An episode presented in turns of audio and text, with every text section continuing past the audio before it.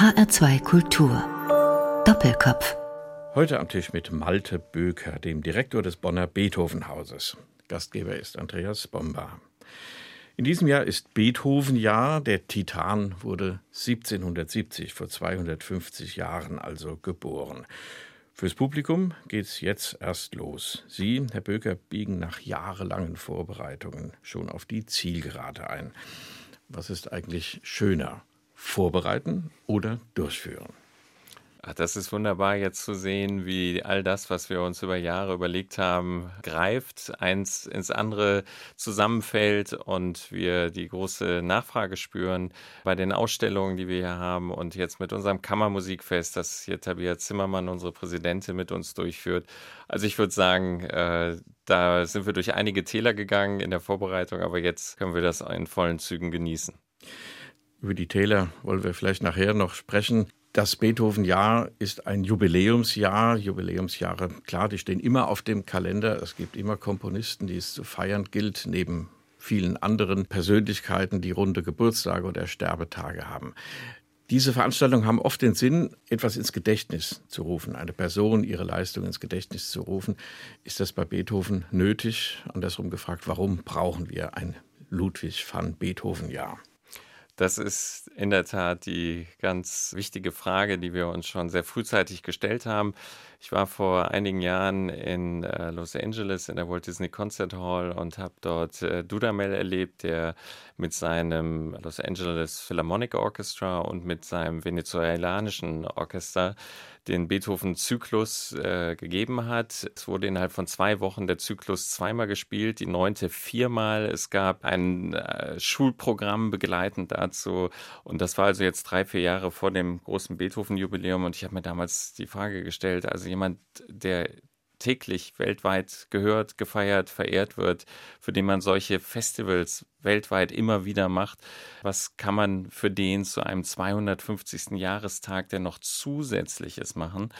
Die Antwort, die wir gemeinsam mit vielen Akteuren entwickelt haben im Rahmen der Vorbereitung war, es geht gar nicht so sehr darum, jetzt noch mehr Beethoven so zu spielen, wie wir ihn oft hören können, also mit den großen Zyklen der Klaviersonaten und Symphonien, sondern es geht darum, Beethoven neu zu entdecken und so aufzubereiten, dass viele Menschen ihre Zugänge finden können, die vielleicht sonst mit Beethoven gar nicht in Berührung kommen. Also deshalb haben wir dieses Gedenkjahr, dieses Jubiläumsjahr unter das Motto gestellt, Beethoven neu entdecken und haben uns mit Hunderten von Akteuren zusammengetan, Beethoven aus ganz unterschiedlichen Sichtweisen zu beleuchten. Und das ist die Einladung tatsächlich an alle Menschen, sich neu mit diesem großen Klassiker zu beschäftigen, ihm neue Facetten abzugewinnen und sich auch darüber zu verständigen, was ist eigentlich in Zukunft die Bedeutung von klassischer Musik in unserer Gesellschaft. Das Wort neu könnte man ja verschieden interpretieren. Vielleicht gibt es Werke, die wir nicht kennen, vielleicht gibt es neue wissenschaftliche Erkenntnisse über Beethoven, eine ganz andere Persönlichkeit, als man sie sich so gemeinhin vorstellt. Das ist bei diesem Komponisten gar nicht so unwichtig, weil er ja auch so ein bisschen zur Selbststilisierung neigte, schon zu Lebzeiten. Und je größer der Abstand wird, desto distanzierter kann man das natürlich auch betrachten. Herr Böker, was wird neu entdeckt? Was gibt es neu zu entdecken bei Ludwig van Beethoven? Beethoven ist in Bonn geboren und natürlich ist es uns ein ganz großes Anliegen, mal den Fokus vom alten tauben Misanthropen wegzuwenden, der in Wien gelebt und gewirkt hat, auf den jungen Beethoven, der hier ein Drittel seines Lebens verbracht hat, der im Vollbesitz all seiner Kräfte war und nach den Sternen griff, um die musikalische Welt zu verändern. Wir werden also den jungen Beethoven in den Vordergrund stellen neu zu entdecken, gibt es ganz, ganz viele Werke von Beethoven, die außerhalb dieses kanonisierten Spielbetriebs liegen, äh, der die klassischen Konzerthallen bestimmt. Wenn man sich das nämlich mal anschaut, ist es ein ziemlich kleiner Kanon von Werken, die immer wieder reproduziert werden. Und wir haben nicht den Überblick über das, was Beethoven außerhalb dieses Kanons alles geschaffen hat. Da sind ganz wichtige Schlüsselwerke dabei. Und ich muss sagen, seitdem ich Direktor des Beethovenhauses bin, ist das meine große Entdeckungsreise, auf Werke gestoßen worden zu sein, die mir vorher überhaupt nicht geläufig waren. Und als drittes würde ich sagen, geht es darum, diese Haltung Beethovens mit Musik gesellschaftliche Dinge einzufangen, zu spiegeln und zu Veränderungsprozessen Kultur zu schaffen. Äh, das ist etwas, was wir gerne in die Diskussion bringen wollen. Also klassische Musik nicht um ihrer selbst willen, sondern immer in Bezug auf gesellschaftliche Prozesse. Und ich denke, dass wir da sehr schöne Projekte angeschoben haben. Es ist ja eine Frage der Sichtweise. Das Leben ist abgeschlossen, wir kennen seine Stationen. Blickt man jetzt von dem jungen Beethoven hin zum alten oder blickt man von dem alten Beethoven zurück auf den jungen? Das zweite könnte bedeuten, der alte Beethoven ist viel wichtiger als der junge. Der hat da geübt in Bonn. Er war ja Hoforganist, hat natürlich mal Orgelwerke hinterlassen. Andersrum gesehen wäre von der Jugend her könnte man schon Spuren und Pfade legen zu dem späten Beethoven und sagen, wenn an einer Stelle eine Weiche anders gestellt worden wäre, wäre vielleicht was ganz anderes draus geworden. Also wie ist Ihre Methodik, Ihre Sichtweise auf das Neue, auf den jungen Beethoven? Da der Beethoven, den die Menschen so als Bild mit sich tragen, eben der des Spätwerks ist, was dominiert wird über die neunte Symphonie, ist es schon der Blick zurück, was sind denn die Prägungen, die er in Bonn empfangen hat und wie spiegeln die sich im Spätwerk? Und da könnte ich Ihnen ganz viele Beispiele nennen, die uns in Bonn äh, aber sehr, sehr wichtig sind. Zum Beispiel gibt es einen engen Bezug von der Frau von Friedrich von Schiller zu Bonn. Sie ist hier auf dem Friedhof begraben und es gibt einen Brief aus Beethovens Jugendzeit eines Bonner Professors an Charlotte von Schiller wo geschrieben wird, da gibt es diesen jungen Komponisten hier in Bonn, diesen Feuerkopf. Und wir werden noch viel von dem hören. Und der hat sich in den Kopf gesetzt, diese Zeilen an die Freude zu vertonen. Also wir können im Grunde bis in die Jugendzeit Beethovens zurückverfolgen, dass ihn diese Idee, zu diesem Text Musik zu schreiben, äh, beschäftigt hat. Er hat in seiner Bonner Zeit einen Gesellschaftstanz geschrieben. Die Hofkapelle hat ja durchaus unterhaltende Funktion. Und da gibt es ein Stück Kontretanz. Das wird die Melodie, die in ganz vielen seiner Werke auftauchen, bei den Geschöpfen des Prometheus, in den äh, Prometheus-Variationen, die für Klavier geschrieben wurden äh, und dann hinterher in der Eroica das berühmte Thema. Also man sieht, es ist ein Thema, das ihn als Jugendlicher ist ihm das eingefallen und das hat ihn sehr beschäftigt und er nimmt es bis in die großen Werke mit hinüber. Ein anderes Werk, eine Kantate, die er in Bonn geschrieben hat, taucht im Fidelio wieder auf. Also diese Form von Rückbezügen des frühen Beethovens zu seinem Spätwerk. Das ist interessant. Uns interessiert natürlich auch, wie Beethoven gesellschaftlich und politisch geprägt wurde. Der Bonner Hof war ein ganz liberaler, progressiver Hof, insbesondere unter dem Kurfürsten Maximilian Franz. Das war ein Habsburger. Der Bruder Josef II. war der große Reformkaiser in Wien. Seine Schwester Marie Antoinette war bei Louis XVI. Ähm, ja, französische Königin. Der Franz Nichts weniger. Als. Das ist mit diesem französischen König dann unter die Räder der Revolution geraten. Sie wurden hingerichtet hingerichtet durch die Guillotine. Und äh, dieser Kurfürst Maximilian Franz in Bonn, der hat dies alles unmittelbar gespürt, diesen Paradigmenwechsel seiner Zeit. Beethoven hat das unmittelbar über seinen Kurfürsten erlebt und darauf reagiert. Also insofern, die Bonner Zeit ist spannend. Da gibt es sehr viel zu entdecken und zu erzählen. Und wir müssen das unbedingt im Bezug zum späten Beethoven natürlich erzählen. Ja, sie fällt ja immer so ein bisschen runter, die Bonner Zeit. Also der Wiener Beethoven, der Beethoven der Sinfonien, der Klaviersonaten, das ist so der eigentliche, der im Konzertbetrieb auch so geschätzt wird. Lassen Sie uns, Herr Böker, Musik machen an dieser Stelle und dann weitersprechen über das Beethoven-Jahr, speziell das Beethoven-Jahr in Bonn mit dem großen Jubiläum. Sie haben die siebte Sinfonie, den langsamen Satz ausgesucht in einer Aufnahme mit Leonard Bernstein und den Wiener Philharmonikern.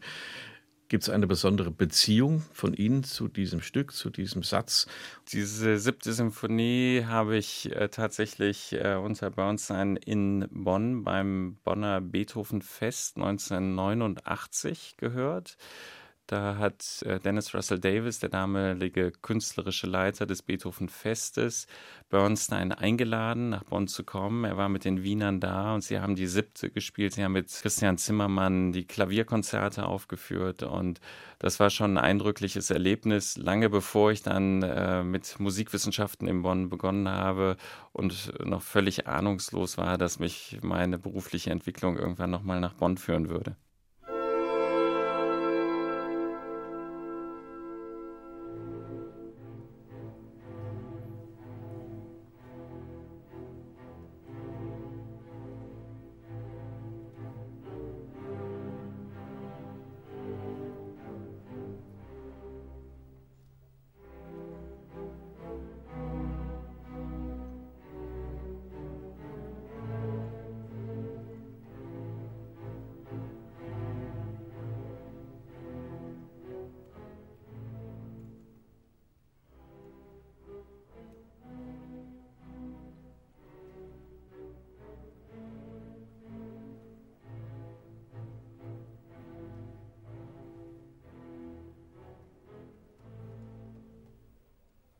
Der langsame Satz aus der siebten Sinfonie von Ludwig van Beethoven, gespielt von den Wiener Philharmonikern unter Leonard Bernstein.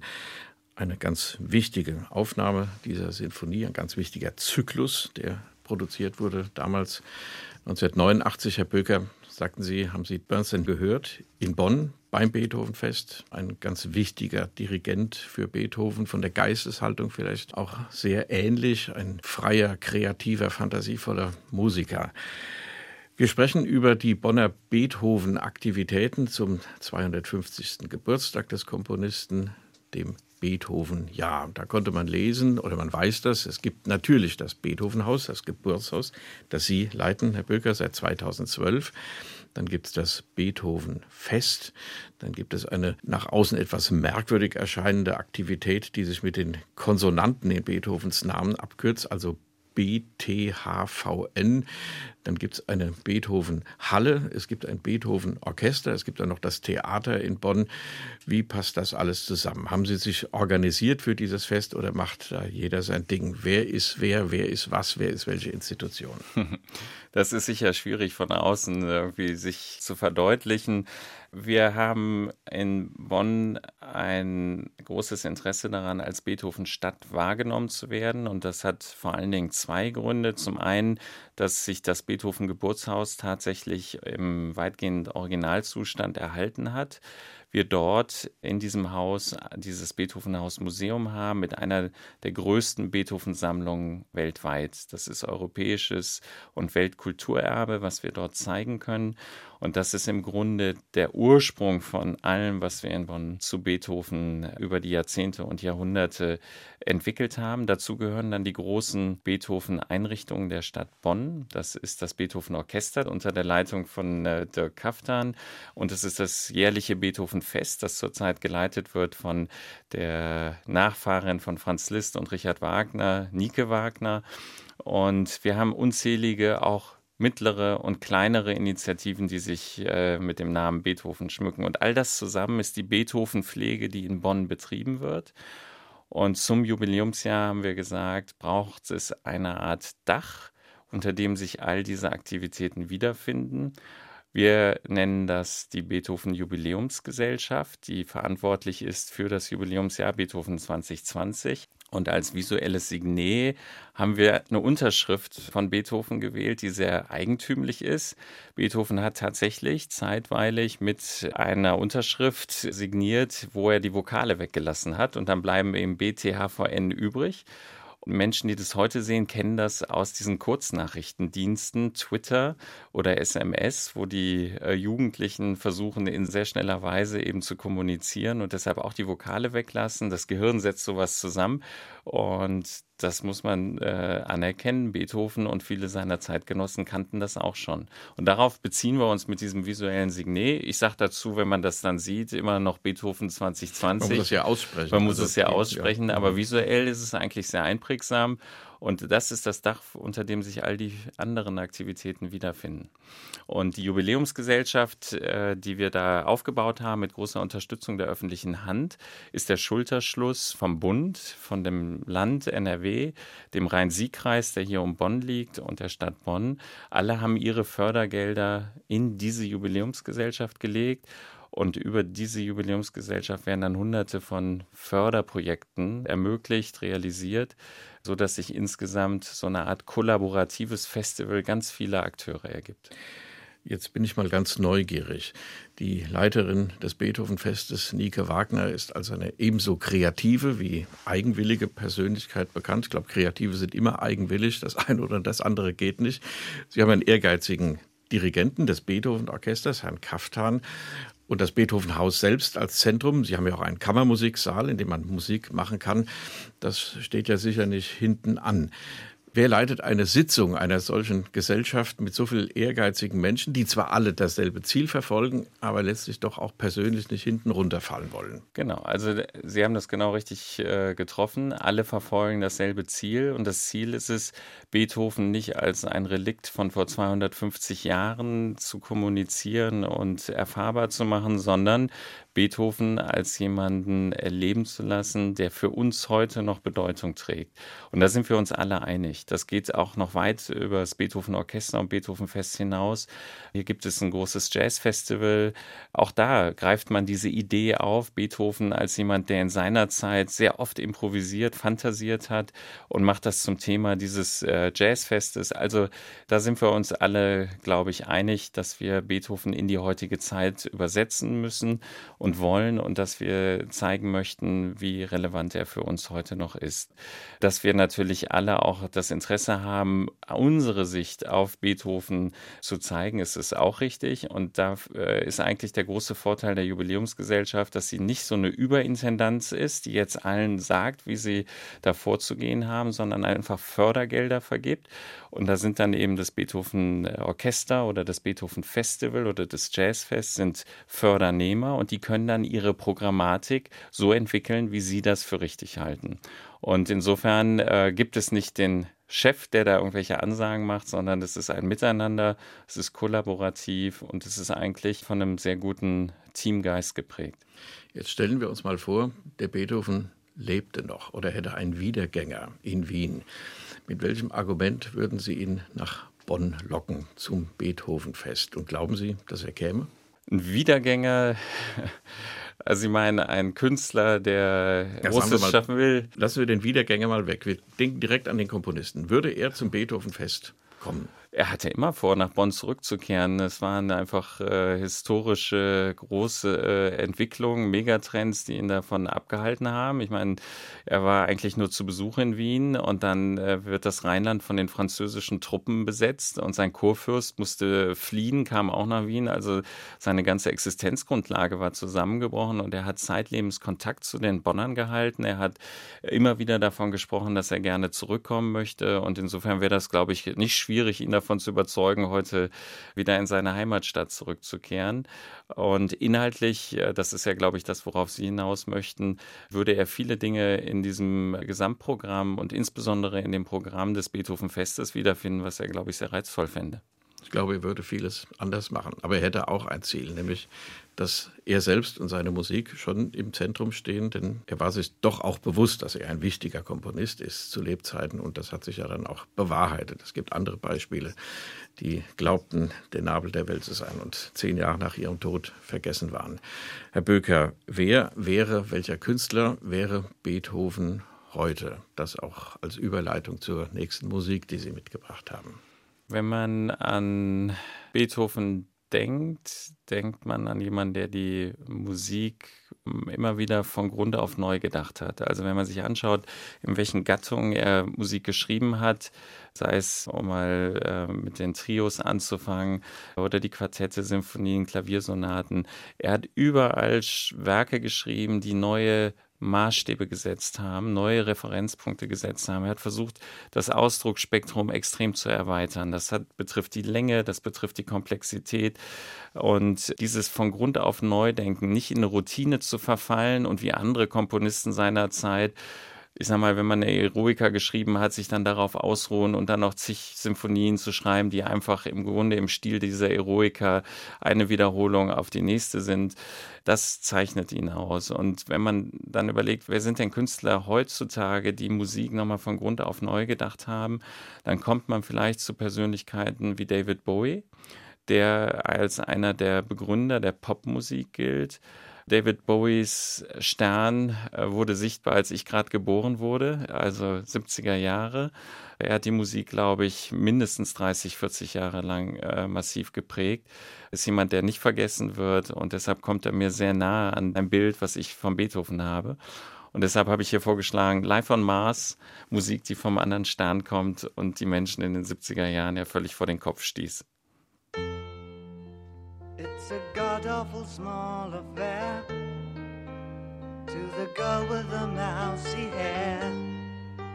But her mummy is yelling no, and her daddy has told her to go. But her friend is nowhere to be seen.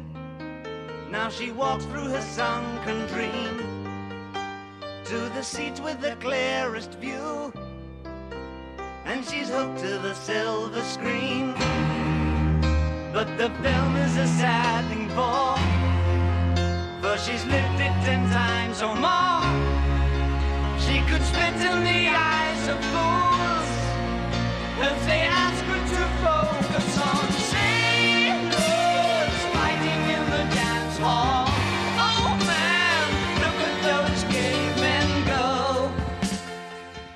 Live on Mars von David Bowie. Ein Musiker, der, so meinen Sie, Herr Böker, Beethoven vielleicht nahe kommt.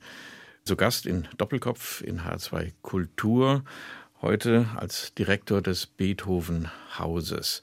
Wenn Sie das so sagen, als Musikwissenschaftler, könnte man auf die Idee kommen, oder man muss auf die Idee kommen, dass klassische Musik, Beethovens Musik, ist ganz eng verbunden mit diesem Begriff der Klassik vielleicht heutzutage weiter gedacht werden muss. Also die Fortsetzung der Musik, die Beethoven gemacht hat, die geht nicht nur in eine Richtung, sondern sie verästelt sich in alles eigentlich, was wir heute hören, eingeschlossen die Popmusik, auch den Jazz, auch Musik, die junge Leute heute hören. Und ich glaube, das ist auch eine der Aufgaben, die Sie sich gestellt haben, dass man den Beethoven aktuell macht. Man hat im Beethovenhaus dieses wüste Bild von Schindler mit den grauen, zotteligen Haaren. Das ist die Ikone Beethovens. Abschreckt für junge Leute, wie ich finde, auch für andere. Aber so kennen wir Beethoven, so identifizieren wir ihn. Was tun Sie beim Beethoven Fest oder in diesen ganzen Aktivitäten im Beethoven-Jahr in Bonn, um Beethoven für junge Leute zugänglich und interessant zu machen? Indem wir eben einen Beethoven präsentieren, den Sie erstmal so nicht erwarten, also der nicht abends um 8 Uhr in der Konzerthalle stattfindet und man sich dafür besonders rausputzen muss und dann äh, bestimmte Etikette zu befolgen hat, um an dieser Darbietung dieser Musik teilzunehmen. Wir holen Beethoven raus, gibt ein schönes äh, Projekt in Köln, wollen, lasst uns die Blase platzen. Und damit ist die Blase gemeint, die die klassische Musik um sich gebildet hat oder in der sich die klassische Musik bewegt. Und es gibt ganz, ganz viele Projekte. Ähm, wir haben das Jubiläumsjahr Ende letzten Jahres gestartet mit dieser großen Hauskonzerte-Initiative Beethoven bei uns. Und das war ja gerade nicht auf dem roten Teppich, sondern in den Wohnzimmern. In ganz Deutschland haben private Gastgeber von Beethoven inspirierte Veranstaltungen gemacht. In Krankenhäusern, in Weinkellern, in irgendwelchen Kochstudios und also völlig ungewöhnlichen Orten. Wir haben jetzt vor, auf dem Hofgarten im Mai, Mitte Mai, ein großes Open-Air-Konzert zu geben, wo wir klassische Musik sehr unterhaltsam mit arrivierten Stars und jungen Leuten, die diese Musik auf Instrumenten spielen, für die das gar nicht vorgesehen war, zur Aufführung bringen. Auf dieser Hofgartenwiese folgen dann Konzerte von der Band Kraftwerk, die da ihr 50-jähriges Jubiläum sagen, als, als, Tribut an Beethoven feiert. Äh, Fanta 4, die ihr 30-jähriges Jubiläum, ihre Jubiläumstournee dort starten. Wir werden einen rein Schiff auf den Weg bringen ab Mitte März auf der Route Bonn-Wien. Das heißt, geht den Rhein aufwärts und dann die Donau entlang. Und dieses Schiff ist eine im Grunde schwimmende Konzertbühne. Und dieses Schiff wird an vielen Stationen halten und das heißt, immer. Es fährt auch durch Hessen. Es fährt auch durch Hessen und der Heidelberger Frühling wird sogar auf diesem Schiff mit eröffnet. Also viele Aktivitäten, die sich insbesondere an junge Menschen richten. Es gibt hier in Bonn die Ausstellung Music zum Mitmachen, zum Fühlen und Begreifen. Und das ist im Landschafts-, äh, im, im Museum des LVR eine Ausstellung, die sich dezidiert auch an junge Menschen richtet. Also es gibt sehr, sehr viele Aktivitäten, die Beethoven im Kern transportieren, aber in ganz ungewöhnliche Kontexte stellen und äh, mit einer niedrigen Zugangsschwelle einfach die Hoffnung haben, dass wir da die jungen Menschen neugierig machen, dass sie sich darauf einlassen, dass sie sich mit Musik überhaupt auseinandersetzen und den Wert dieser klassischen Musik, äh, von der ja alles abstammt, auch erkennen. Beethovens Musik hat ein kleines Handicap. Sie funktioniert nicht in drei Minuten Clips wie weitgehend die heutige moderne Popmusik oder das, was junge Leute hören. Das heißt, man muss lernen, der Musik zuzuhören. Einem Sonatensatz Gut, auch in dieser Sendung blenden wir gelegentlich die Musik aus, aber es ist keine Musik, sondern eine Gesprächssendung.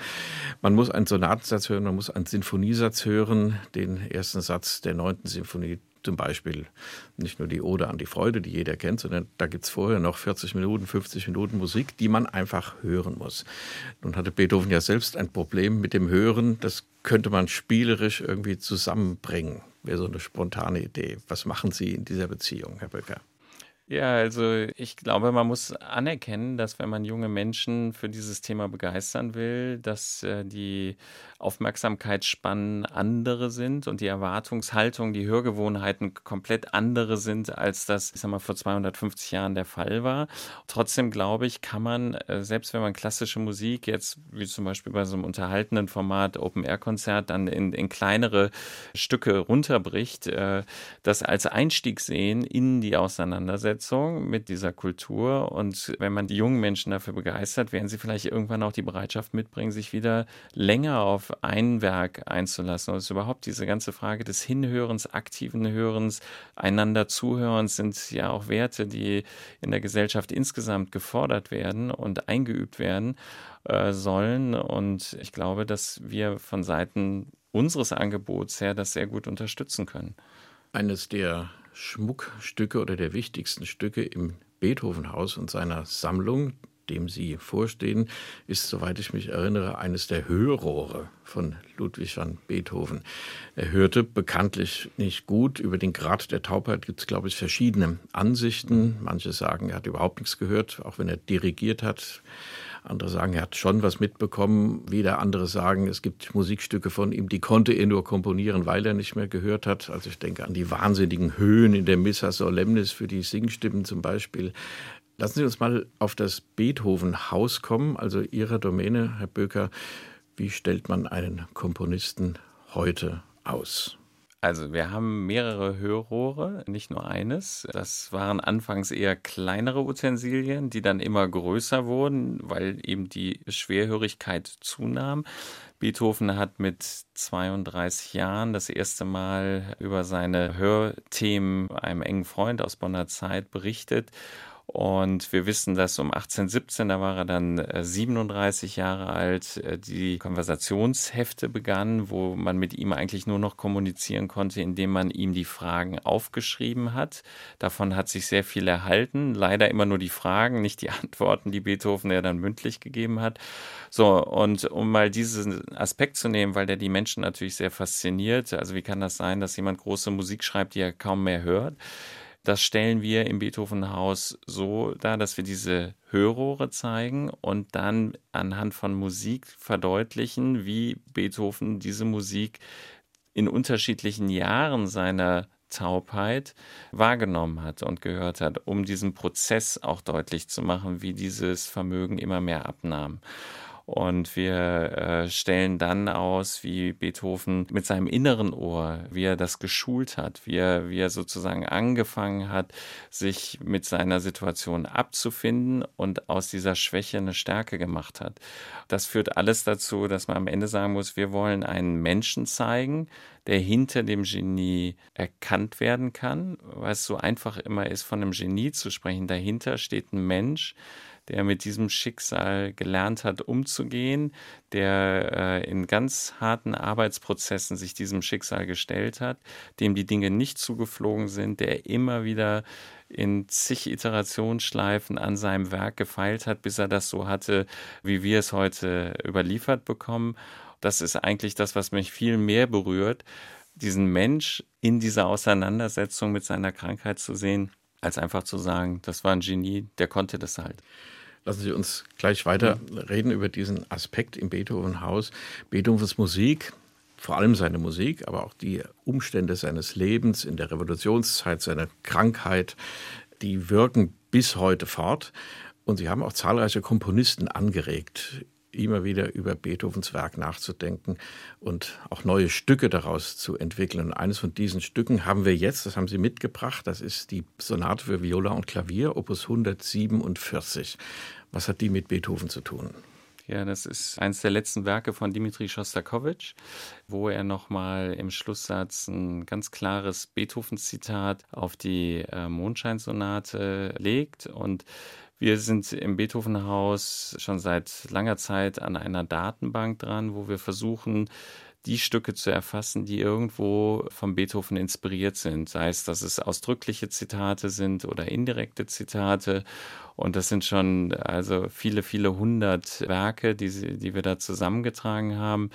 Ich finde gerade die Auseinandersetzung von Künstlern mit Beethoven ist immer das Interessanteste, dass man sozusagen einen produktiven Geist hat, der auf Beethoven reagiert. Das ist immer das Intensivste eigentlich, was es an Beethoven-Rezeption geben kann.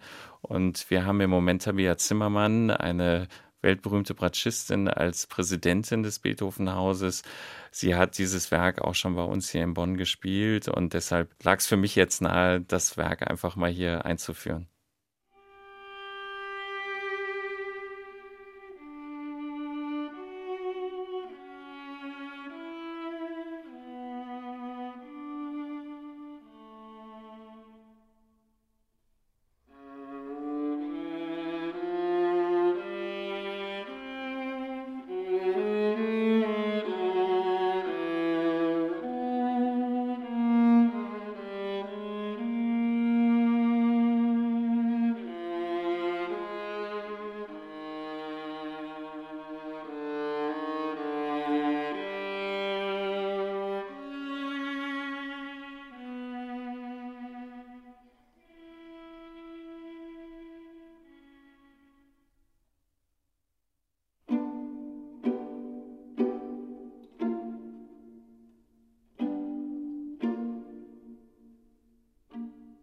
Der Schluss der Sonate Opus 147 von Dmitri Schostakowitsch für Viola und Klavier. Ausgesucht hat sich Malte Böker, unser Gast in Doppelkopf in H2 Kultur heute. Sie haben Tabea Zimmermann, diese wunderbare Musikerin, angesprochen, die Präsidentin, die derzeitige Präsidentin des Beethovenhauses, die auch ein Kammermusikfest im Beethovenhaus veranstaltet. Herr Böker, wir haben über das Beethovenhaus gesprochen, über die Ausstellung, die neu gemacht ist. Jetzt vor ein paar Jahren war das wie so ein liebenswertes altes französisches Provinzmuseum, wo man Vitrinen hat und einfach alles reingeräumt und man konnte vorbeigehen und alles bestaunen. Das ist nicht mehr moderne Didaktik. Was gibt es im Beethovenhaus neu? Das ist ja gar nicht so einfach, Inhalte zu präsentieren. Es gibt ja auch Methoden und hier geht es um Musik. Also wie sind Sie vorgegangen? Wir haben in der bisherigen Ausstellung sehr auf diese Aura der Originale vertraut. Das hat auch über viele, viele Jahre sehr, sehr gut funktioniert. Allerdings hat sich seit den 90er Jahren doch einiges äh, verändert. Unsere Besucher kommen gar nicht mehr hauptsächlich aus Deutschland, sondern kommen überwiegend aus dem Ausland. Wir haben sehr, sehr viele Asiaten, die den Weg ins Beethovenhaus finden. Wir haben viele Menschen, die über äh, ich sag mal, das Schulsystem oder wie auch immer äh, zum Beethovenhaus hingeführt werden, wo man aber nicht mehr erwarten kann, dass sie ein musikalisches Vorwissen mitbringen. Und diese Heterogenität dieser ganzen äh, Besucher hat uns im Grunde veranlasst zu sagen, was wir brauchen, ist ein Konzept, wo wir erstmal Menschen unterschiedlichster Herkunft einen Einstieg bieten und dann kann jeder, je nachdem, wie viel Vorwissen er mitbringt, eine Vertiefung wählen, die äh, seinen Interessen entspricht. Daraus entstanden ist das Leitbild des Besuchers, das wir für die Zukunft jetzt für uns definiert haben, nämlich das Leitbild eines Flaneurs, der sich dieses historische, denkmalgeschützte Haus selber erschließt der jetzt ganz viele Angebote findet. Es gibt Hörstationen, wo er Musik aus der Bonner Beethoven-Zeit hören kann. Er kann sich Instrumente anschauen. Er kann sich mit den Bildnissen Beethovens beschäftigen, die zu Lebzeiten entstanden sind. Und je nach Neigung kann er da verschiedene Vertiefungsebenen wählen. Also die Kontextualisierung unserer weltberühmten Sammlung war uns ganz wichtig, dass wir bei der Darstellung der Exponate immer Geschichten erzählen, die verständlich machen, wofür diese Exponate stehen. Wir haben das große Glück gehabt, dass wir jetzt eine neue Immobilie dazu bekommen haben. Das heißt, wir haben sehr viel mehr Räumlichkeit, wo wir unsere Sammlung ausstellen können. Und das ermöglicht uns zum Beispiel erstmalig in der Vereinsgeschichte eine Schatzkammerpräsentation zu zeigen, wo wir Original-Handschriften das ganze Jahr über zeigen können. Wir haben eine Wechselausstellungsfläche, wir haben ein Konzertzimmer dazu bekommen, wo wir äh, auf historischen Instrumenten aus Beethovens Zeit für Museumsbesucher diese Musik live aufführen können. Da hat sich also ganz viel geändert. Wir hatten eine wunderbare Zusammenarbeit mit der Ausstellungsdesignerin Ausstellerin, Barbara Holzer aus Zürich, eine sehr renommierte Ausstellungsmacherin. Und äh, wir haben, glaube ich, eine Präsentation jetzt für diese Exponate, die eine wunderbare Lichtregie hat, die ein ganz tolles Verständnis dafür hat, was die Rhythmik dieser Ausstellung betrifft. Also man sieht eben nicht nur gleichförmig immer nur Handschriften, sondern es wechselt zwischen Instrumenten, Handschriften, Bildnissen, Alltagsgegenständen. Also es ist äh, sehr viele Abwechslung einfach, wenn Sie da durchgehen und das macht Lust, sich dann mit diesen Exponaten zu beschäftigen. Mit einem Multimedia Guide können wir auch auf die ganzen Sprachgruppen reagieren. Also da hat sich viel verändert. Es ist viel emotionaler geworden. Früher war es sehr viel mehr Wissensvermittlung. Jetzt ist es ein sehr viel äh, emotionaleres Erleben dessen, was wir zu bieten haben. Und ich glaube, das entspricht auch den Erwartungshaltungen unserer Besucher. Ihr Kollege aus dem Bachhaus in Eisenach, das ist das zweitmeistbesuchte Musikermuseum in Deutschland nach dem Bonner Beethovenhaus, der hat mir mal die Geschichte erzählt.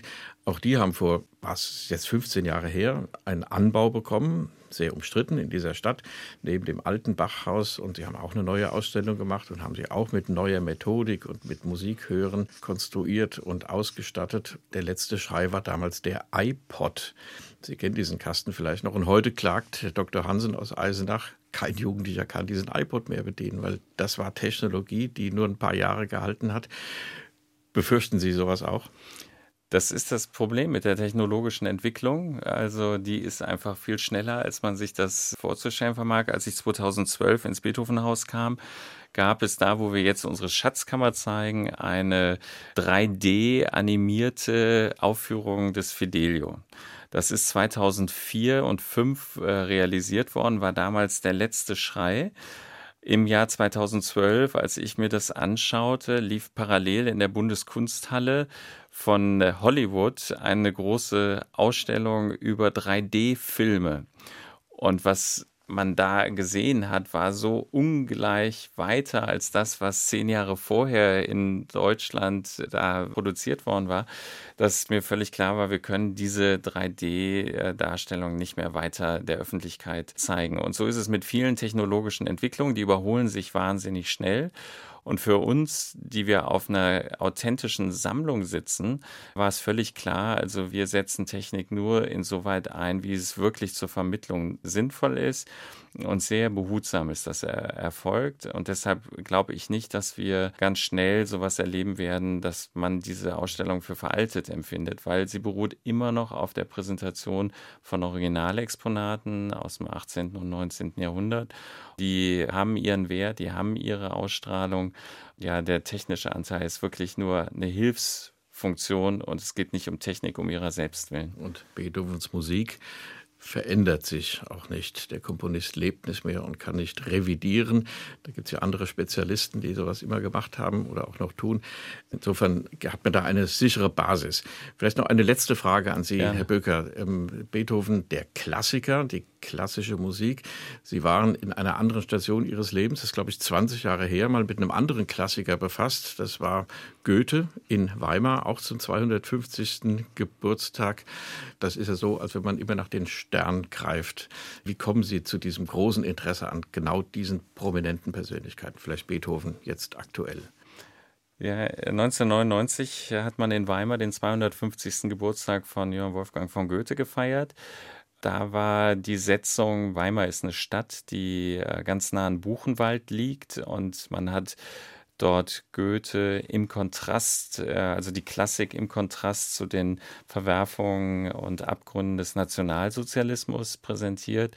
Das hat mich damals sehr stark geprägt. Wir haben im Rahmen dieses Goethe-Jubiläums ein Orchester äh, auf den Weg gebracht. Das war ein Projekt, wo ich auch involviert war. Mit Edward Said, Daniel Barnbäum und Jojo Ma wurde das West-Eastern Divan Orchester gegründet, was sich bezog auf den westöstlichen Divan von Goethe.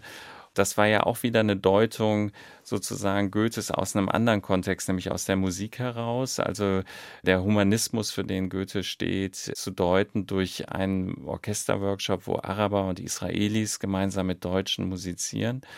Ähnliches versuchen wir hier auch, äh, dass wir Beethoven auch aus der Perspektive ganz anderer Kunstsparten als der Musik heraus deuten lassen. Es gibt hier zum Beispiel eine Ausstellung, die äh, kommen wird mit Jeremy Deller. Das ist einer der Turner-Preisträger, ein ganz renommierter Kunstpreis, der in London immer vergeben wird.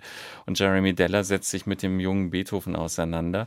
Und dieses Beleuchten Beethovens aus anderen Perspektiven ist vielleicht etwas, was ich damals im Goethe-Jubiläum so erfahren habe und äh, was wir jetzt in diesen neuen Kontext stellen. Und für mich selber ist es natürlich großartig, sich intensiv mit zwei solch großen Geistesgrößen und Klassikern beschäftigen zu können. Die begegnen sich sozusagen in Ihnen, Herr Böker, ja. weil die persönliche Begegnung zwischen Beethoven und Goethe, die verlief auf beiden Seiten ziemlich enttäuschend. Ja, spannend verlief die. Für den einen, also für Beethoven war Goethe der Angepasste, der sich dem Hof zu sehr anbiederte.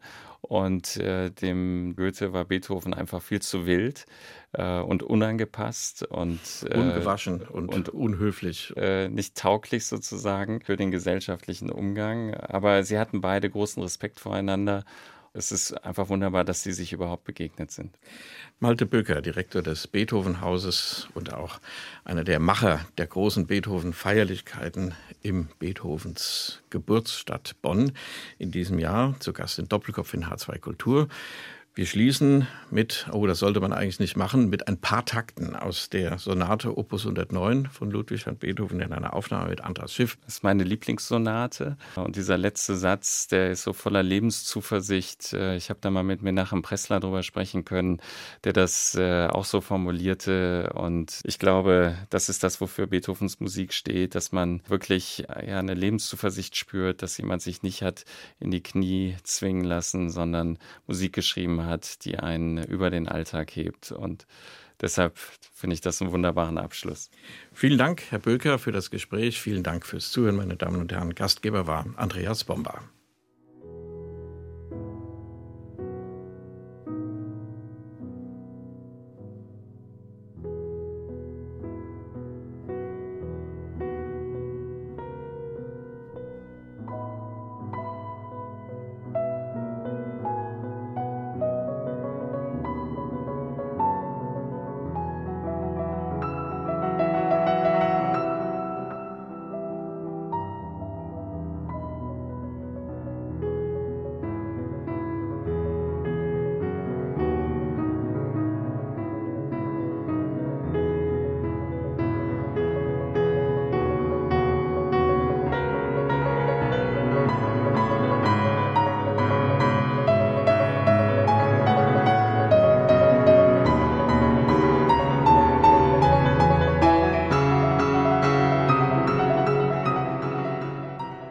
Das war HR2 Kultur Doppelkopf Aus urheberrechtlichen Gründen müssen wir Musiktitel in unserem Podcast-Angebot ausblenden. Weitere Sendungen, die Sie jederzeit hören können, finden Sie auf hr2.de